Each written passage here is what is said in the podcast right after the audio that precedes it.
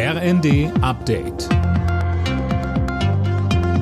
Stündlich neu. Auf den Punkt informiert. Ich bin Nanju Kuhlmann. Guten Abend.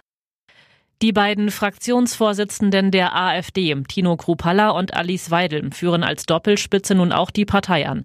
Beide wurden beim Bundesparteitag in Riesa im Amt bestätigt bzw. neu hineingewählt. Weidel mahnte zur Einheit der Partei. Krupalla beklagte hinterhältige Angriffe gegen ihn selber und Flügelkämpfe im bisherigen Bundesvorstand. Ich bin der Bundessprecher der Basis und ich bin nicht angegriffen werde, dann nur deshalb, weil die Basis zum Schweigen gebracht werden soll. Aber das werde ich nicht zulassen, liebe Freunde. Der große Waldbrand in Brandenburg ist eingedämmt. Auf Drohnenbildern sind nach Angaben der Feuerwehr keine offenen Brände mehr zu erkennen. 60 Hektar Wald hatten in Flammen gestanden.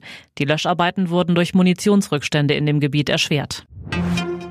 Die Vizepräsidentin des Europaparlaments Bali warnt vor einer überstürzten Aufnahme der Ukraine in die EU. Es sei wichtig, dass die Beitrittskriterien voll und ganz erfüllt werden, sagte sie der neuen Osnabrücker Zeitung. Fabian Hoffmann berichtet. Denn Sobale, wer einmal in der EU ist, kann nicht ausgeschlossen werden. Als Negativbeispiel nennt sie Ungarn, das die Rechtsstaatlichkeit seit dem Beitritt 2004 demnach systematisch aushöhlt. Die EU-Kommission hatte gestern empfohlen, die Ukraine zum Beitrittskandidaten zu machen. Kommende Woche entscheidet ein EU-Gipfel darüber. Alle 27 Mitgliedstaaten müssen Ja sagen. Bis zur EU-Mitgliedschaft kann es dann noch mal Jahre oder Jahrzehnte dauern. In Kassel ist heute die Documenta eröffnet worden, eine der wichtigsten Ausstellungen für zeitgenössische Kunst weltweit. Mit dabei war auch Bundespräsident Steinmeier. Bis zum 25. September werden bis zu eine Million Besucher und Besucherinnen erwartet. Alle Nachrichten auf rnd.de